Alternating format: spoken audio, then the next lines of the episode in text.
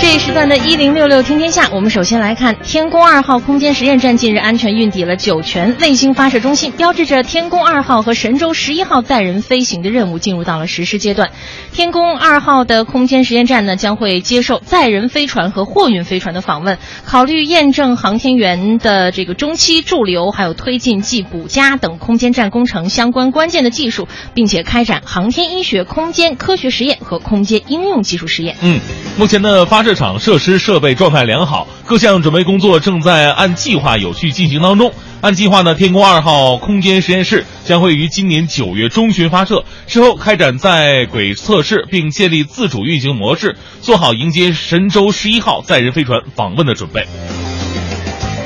继续来关注，近日北京市科委表示，“十二五”期间呢，北京市生物医药产业实现了跨越发展，医药技术不断突破，出现了多项赶超国外的医疗产品，并且实现了进口替补。另外，北京不断的推动生物医药创新，研发出了多个全球首例经过临床验证的金属三 D 打印骨科植入物的产品，为百姓解除了病痛。哎，这个“十二五”期间呢，北京在干细胞与组织工程、结构生物学、生物 3D 打印等领域取得了突破性的进展。那此外呢，生物医药销售啊也突飞猛进，诞生了第一个本土培育的十亿元大品种泰德制药凯石，嗯以及两个二十亿元大品种拜耳医药的拜糖平、拜心酮，为百姓提供功能好、价格低的亲民医药。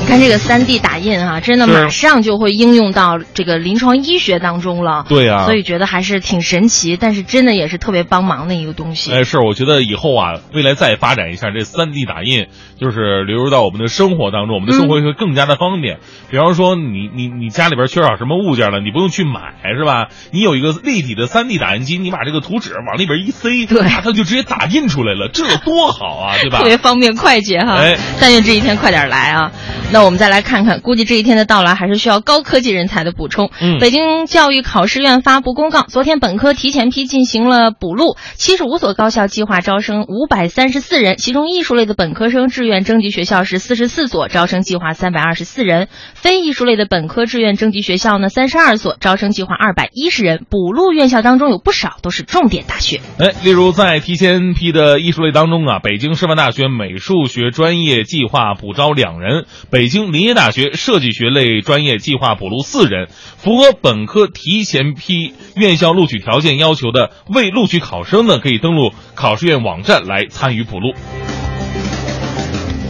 再来看看高考方面的啊，这是中考方面的消息了哈。最近呢，北京市中考录取工作也已经展开了。昨天呃，明天起中招的录取结果将会相继公布。首先呢是明天公布贯通项目的录取结果，七月十六号公布提前招生的录取结果，并且呢发放提前。招的这个录取通知书，七月二十一号公布名额分配录取结果，七月三十一号呢公布统一招生录取结果，发布统一招生录取通知书。嗯，七月三十一号到八月三号进行中招志愿补录，凡是符合报考条件参加了中考且未被志愿学校录取的考生，可以申请补录。参加补录的考生在规定时间持补录考生登记表和二零一六年北京市高级中学学校招生。体呃招生体格检验表，自主选择一所未完成招生计划的学校来申请补录。